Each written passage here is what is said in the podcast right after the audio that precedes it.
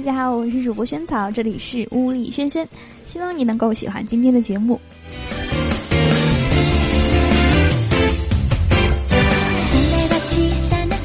我和老妈逛街呢，遇到了老妈以前的熟人，寒暄了几句之后呢，她目光看向我说：“哎呦，这是你闺女吗？哎，你觉不觉得你闺女像一个人啊？就是那个呃，咱们老家的二美。”我就问了，我说：“二美是谁？漂亮不？”老妈愣了一下，瞅了那个熟人一眼，拉着我就走，边走还边说：“嘿，他说的是我老家那个三十多了还嫁不出去的傻大个儿。”什么说我像一个傻大个儿？昨晚呢，村里有两个夫妻打架，众人围观。只见那男的打了女的一巴掌，女的突然把上衣给脱了，说：“妈的，再打我一下，老娘就把胸罩给你脱了。”她老公都傻了。这个时候呢，吃瓜群众沸腾了，说：“打打打，久久不能平息。”这围观群众这还兴奋上了。今天呢，有一个女同事请我喝水，自动贩卖机。她呢刷了一瓶可乐，问我喝什么。我说我想喝红茶。我看了一眼那个贩卖机，我说：“呃，我就喝你下面那个。”结果他甩了我一袖子就走了。下班呢，收到他的短信，说要我请他吃大排档。哎，你说我是不是应该带上身份证啊？好吧，我觉得你应该带上。我觉得这个女同事应该是想多了。我和你下面那个。去年夏天呢，我想撮合闺蜜和表哥在一起，所以呢就买了两张去桂林三日游的票，给闺蜜了一张让她陪我，然后呢另一张交给了我表哥。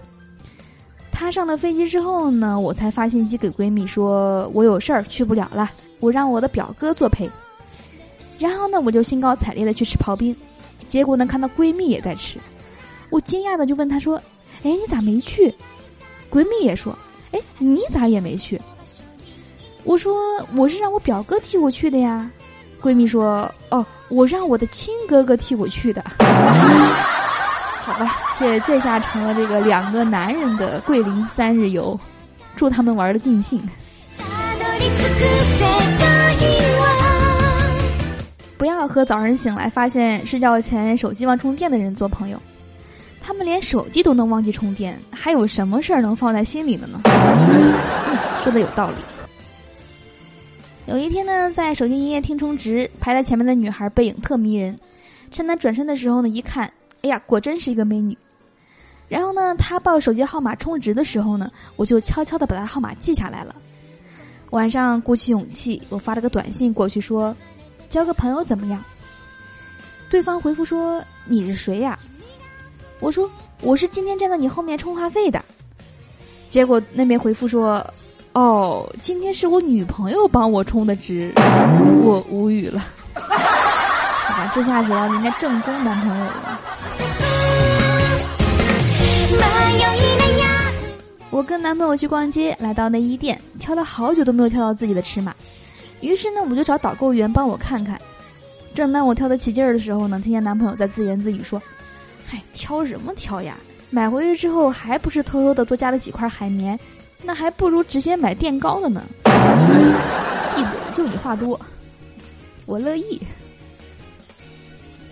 女同事她老公呢出差好几天了，昨天早晨呢她出门没带钥匙，把门关上了。由于赶着上班，她就先不管。结果呢到了下班，她找来开锁师傅回家，几分钟门开了，付了师傅一百块钱。进屋后呢，就看到她老公在厨房里戴着耳机一扭一扭的在做饭。完了，这一百块钱感觉就有点白花了，浪费了。新店刚开业，周末呢我就会出去发一些公司的宣传名片，以此做宣传，提高一下知名度。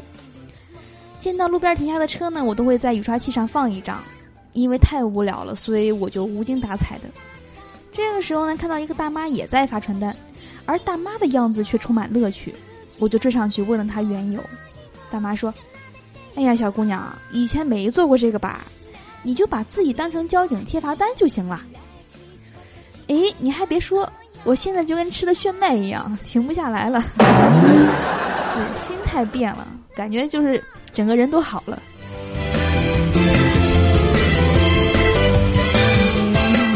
我以前读高中的时候呢，我妈无聊弄了一只小土狗回来玩，然后呢还专门给我发了个短信说，家里新添白色小犬一只，很调皮，像你。